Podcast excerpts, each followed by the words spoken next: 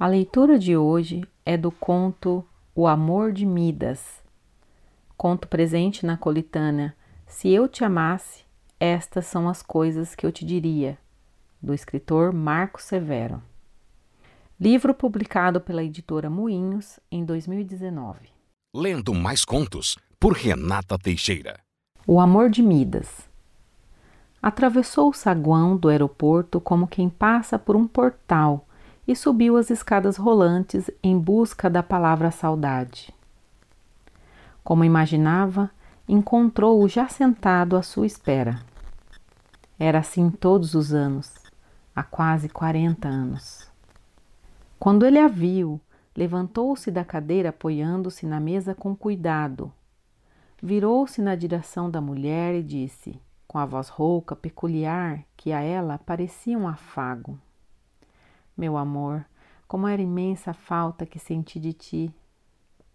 Ela sempre ficava sem jeito diante das palavras de carinho de Romeu, que jamais abdicara delas. Bem diferente de si, cujo amor prescindia roubos de êxtase. Não que deixasse de falar de seu amor por todos aqueles anos. Romeu lhe dizia que sabia da vastidão de seus sentimentos por ele, largo e profundo como o mar. Acontece que Vládia fora educada para o silêncio. Recebi em casa desde pequena os professores que a alfabetizaram e ensinaram a ela seus primeiros números.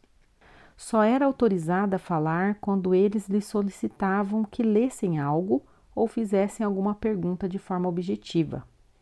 Depois do almoço, fazia a cesta até meia hora antes da professora de piano chegar, quando então lhe era dito que além da coordenação motora, o mais importante naquelas aulas era ouvir, para sentir a música e aprender com ela.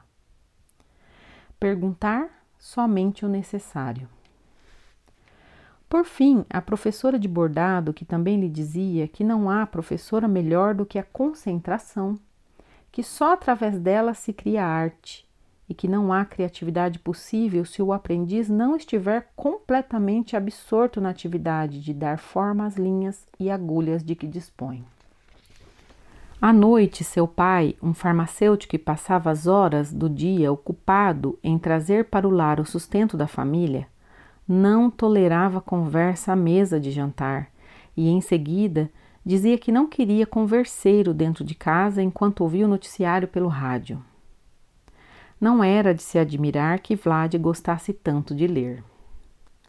Em sua cabeça, os personagens tinham todas as vozes que lhe eram negadas.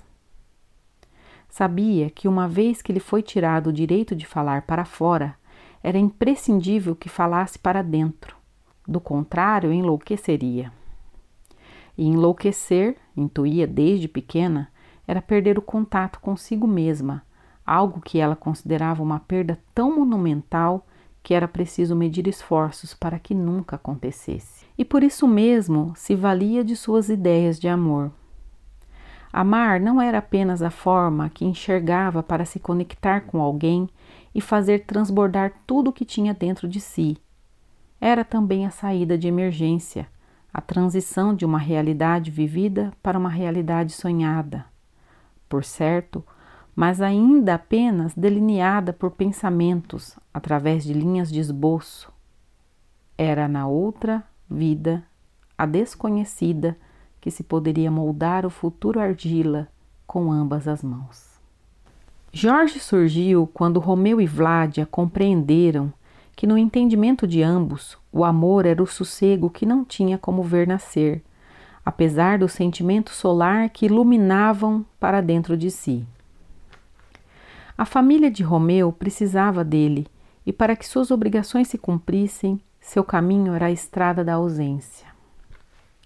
Vládia não se via criando filhos e tomando conta de casa sozinha, sem comunicação com o marido, a não ser quando ele voltasse e visse a mulher de braços abertos, cama com sede voraz, para passar dias pequenos, curtos da dimensão dos outros tantos, quando ele não estaria. Não se entregou a Jorge para esquecer Romeu. Vládia sempre quis ter filhos, uma família onde pudesse ser ela mesma todos os dias. E Jorge era um homem bom que a amava profundamente, desde o dia primeiro, como que se isso fosse possível. Foi com ele que Vládia compreendeu que amor também se aprende. E amar e a não violentar seus sonhos, o que teria acontecido se ela não buscasse o exercício do aprendizado amoroso ao lado de Jorge. Romeu conheceu Norma durante suas viagens. Era uma das fornecedoras para os armazéns de seus pais. Nascera alguns anos antes dele e desde criança se fizera talhada para o trabalho. Sua inquietude a fez crescer resolvida a ser mulher livre e por isso mesmo sentiu-se à vontade para atender ao chamado do amor quando ele a abraçou de surpresa. Soube de Romeu a única modalidade de amor possível e se adequou a ele como se nunca tivesse desejado outra coisa. Não precisava de homem por perto, a não ser os que ela comandava com força nos galpões e almoxarifados que possuía e a partir do qual fazia seus negócios prosperarem. Romeu e Norma amaram-se o amor possível, reconheciam em si e um no outro a tangibilidade do que construíam juntos os filhos que tiveram vieram ao galope do tempo e, como ele, foram crescendo sem determinação lógica de existência. Transformaram-se em crianças, adolescentes e adultos porque assim era o curso natural das coisas. A depender do olhar observador de seus pais, teriam ficado presos na primeira infância, que viram, por força do nascer, todo o resto tendo sido sumariamente ignorado pela imaterial dobradura dos dias que os impelia a todos adiante. Romeu casou com Norma e Vládia casou com Jorge no mesmo ano, embora não soubessem disso. A história podia ter acabado aí, mas não. Todas as vezes que Vládia saía de casa, tinha como certo o destino de que voltaria a rever Romeu. Era um hábito pueril, como de andar na calçada sem pisar nas linhas que separavam as cerâmicas, ou de contar quantos passos dava de um lugar a outro, coisas que fazia para privar seu pensamento de se desviar para outras. Então aconteceu. Foi sozinha que se dirigiu ao aeroporto, porque ninguém quisera ir com ela para o casamento do irmão. O motorista deixou na área de embarque e desembarque do Pinto Martins cedo demais. Mas Vládia sabia que a empresa do marido precisaria dele mais tarde, de modo que decidiu-se por ir bem antes do necessário. Era até bom, pensou. Daria tempo de almoçar com calma antes de ir para a sala de embarque. Prato na mão, escolheu sentar-se numa mesa pequena, no canto, por trás de uma coluna. Talvez exista algum Deus que determine os encontros impossíveis, ou uma entidade qualquer que aguce o faro de amores com a força de diques indestrutíveis. O certo é que. Posso me sentar aqui? perguntou a voz inolvidável. Vládia olhou para cima como quem protege o rosto diante de grande luminosidade. Em nenhum outro lugar seria possível, disse a mulher que não sabia dizer coisas bonitas num pequeno momento de desdizer. Romeu colocou por cima da mesa suas mãos num convite que Vlad aceitou. As mãos se entrelaçaram e se sentiam e se aqueciam e se queriam de um modo tal que não paravam quietas. Os dedos, pequenas cobras buscando abrigo escuro e úmido. Os olhares se perdiam, mergulhados, as bocas escancaradas em tal estupefação que só o toque das mãos equilibrava essa menina matreira dançando na corda chamada saudade. Fizeram amor através desse mesmo toque essencial, os pelos dos braços eriçados sem dizer palavra, apenas soltando breves gemidos audíveis um para o outro somente. Eles que já tanto se reconheciam durante o instante que durou o que pareciam ter ido ali para fazer. Os corpos suavam como se diante de um calor agreste. O prato de comida completamente esquecido. Eram outras as fomes agora. Fizeram amor, fizeram-se amor e nunca mais se desfizeram. Sabiam que a medida do amor era jamais transformá-lo em súplica. Por isso que agora, quase quatro décadas depois daquele encontro, viviam o mesmo sentimento, sem os fragores e fulgores de outrora. Nada diminuíra, a não ser a quantidade de anos que ainda tinham pela frente. Mas que importava? Romeu já não voava mais como antigamente. Vendera a empresa da família anos atrás e hoje fazia um único voo certo anual, o que lhe concedia o direito de esperar quatro horas até pegar o próximo, tempo de ver sua amada. Uma das filhas certa vez perguntou: Papai, por que o senhor não faz escala no Recife? O senhor ficaria lá menos de uma hora antes de vir até aqui. Ele apenas sorriu, dizendo: Ficar nem sempre quer dizer permanecer. Mas no meu caso, sim. Vou para o Pinto Martins porque permaneço fazendo o que meu coração deseja. O lugar de Vládia, como o do seu amor, sempre fora no solo. Hoje se arrumava inteira como sabia que Romeu gostava e como sabia que gostava de si como a quase menina que um dia aceitara Jorge em sua vida, quando ainda tinha no corpo os cheiros e as vontades de Romeu. Tantas foram as vezes que Romeu contou sobre seu amor por Vládia e como ele chegou até Norma, que ela passou a ser um membro espectral da família. Vládia não contara tantas vezes a mesma história para Jorge, mas ele sabia, compreendia que amar é um sentimento sem rédea e sem régua Sabia-se amando, e isso lhe bastava. Nunca perguntou para ela nem para os motoristas ao longo de todos aqueles anos para onde é que ela ia durante aquela meia dúzia de horas em que se ausentava de casa arrumada e perfumada para ser presença em algum outro lugar, que só existia como imagem onírica em sua mente. Ele não queria que fosse de outra maneira era consciencioso o suficiente para não romper delicada pele, inclusive porque o que poderia haver sobre ela guardava tons por demais incognoscíveis. Assim, todos os anos o ritual se perfazia como uma dádiva. Encontravam-se sempre no mesmo dia e horário, sem falhar. Aguentavam os outros 364 dias do ano no mais guardado silêncio, quando não tinham quatro horas para quebrá-lo.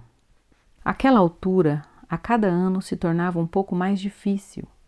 A vida torna o corpo uma casa arruinada. Você continua a fumar, foi a primeira coisa que ele notou quando sentiu suas mãos sobre a mesa.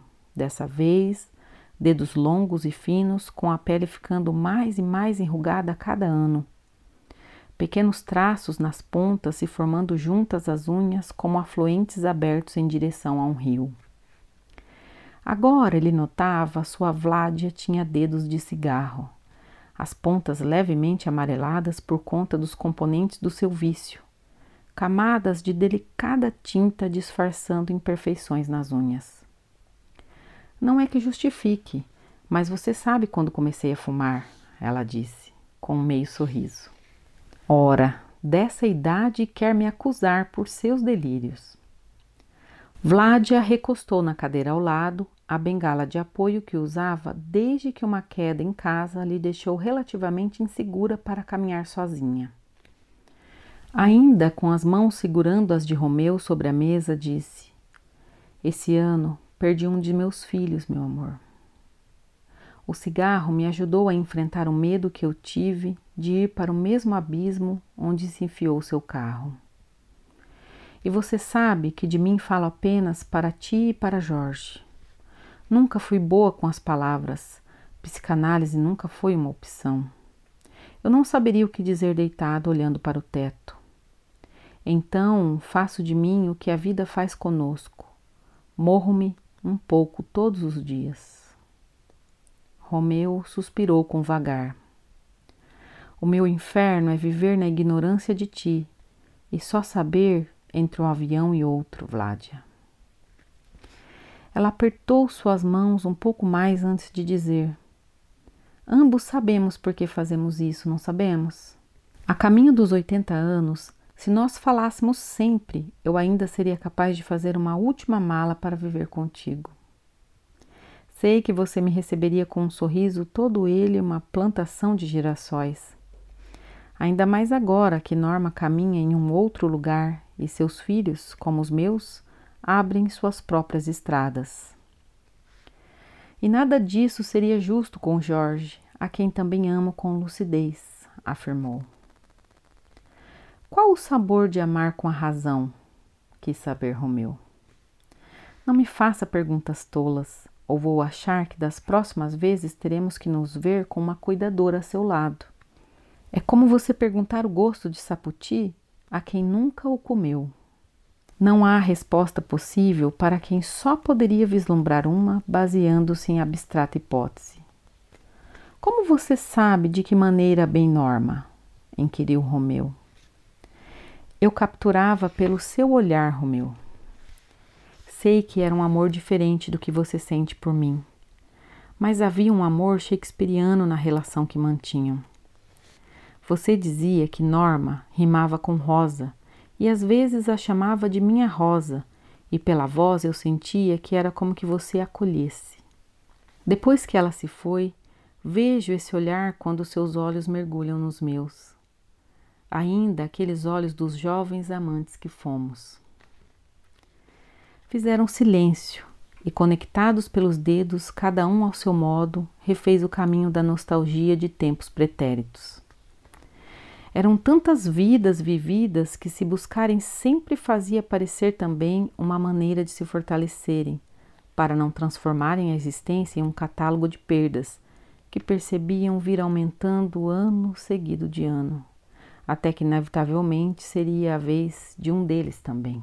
Quando Romeu abriu os olhos, os de Vlad ainda estavam fechados. Ele concentrou-se em ouvir, no meio do burburinho ao redor, a respiração pesada da mulher cujo amor determinou o destino de sua existência. Sentiu o mesmo medo que sentia a cada ano, sentimento que se dissipou quando ouviu chamar em seu nome. Era a hora. Chegaria o momento em que, no dia do encontro, um deles dois aguardaria o outro em vão e passaria horas fazendo companhia apenas a si mesmo. Sem e-mail, telefone ou qualquer outro aparato tecnológico, jamais saberiam se o ser amado havia partido ou estava acamado. E era isso que fortaleceria um dos dois lados a ir novamente ao encontro no ano seguinte. Até que três ou quatro anos depois, o lado persistente também se veria impedido de ir, quando então a separação dos amores que se fazem eternos seria inevitável. Mas por enquanto não. Por enquanto ainda tinham um ao outro e seguiram tendo por alguns encontros mais. E por menores que as horas parecessem a cada ano, a cada dar-se de mãos, sentiam como se tivessem toda uma vida diante de si porque tinham um ao outro, mantinham acesa a chama da ilusão de que também tinham tempo.